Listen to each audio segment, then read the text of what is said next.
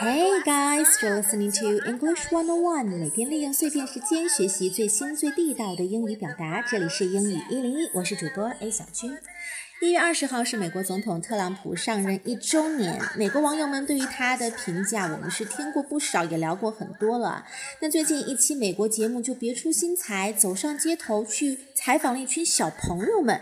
What do you think Trump has done in his first year in office？你们觉得你们的美国总统在这一年交出了一份什么样的成绩单呢？那不得不说啊，这群美国孩子们怼起人来也是丝毫不留面子，有好几个小孩子甚至是戳到了川普的死穴。那他的死穴是什么？这些小孩子们对于总统的评价又是什么样的呢？我们接下来就来听听看。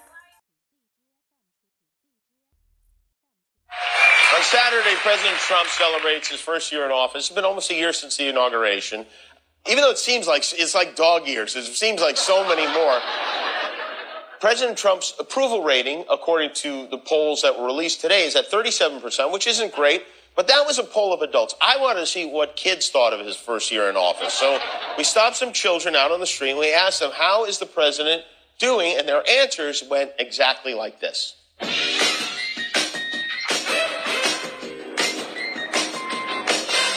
Trump has done in his first year in office? Great. What do you think he's done that's so great?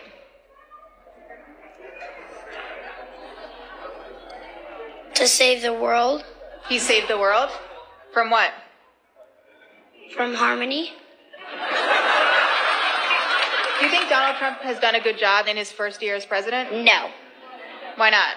Um, because he wants to put a wall over Mexico, and I like love going to Mexico. What's the first thing you think of when I say Donald Trump? Small fingers and orange face. What's the worst thing he's done?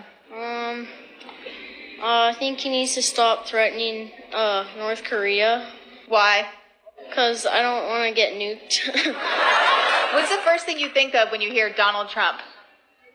Um, pictures. Pictures of what?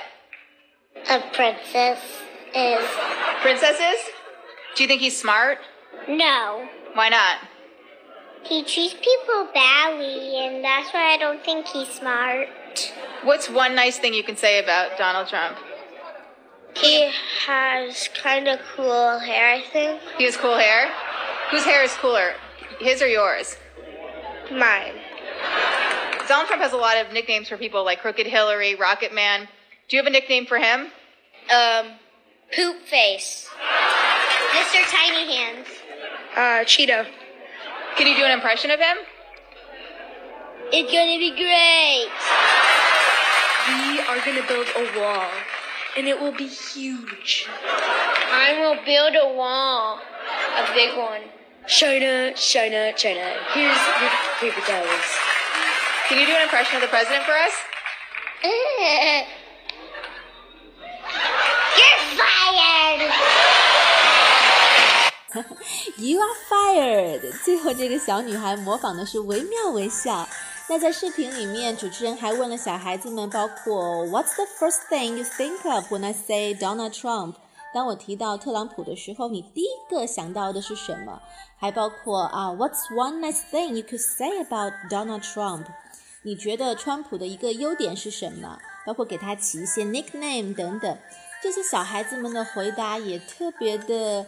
我觉得有个性，能够看出他们平时有在关注一些时政新闻，像包括啊、川普在呃要在墨西哥修城墙这些，他们都知道。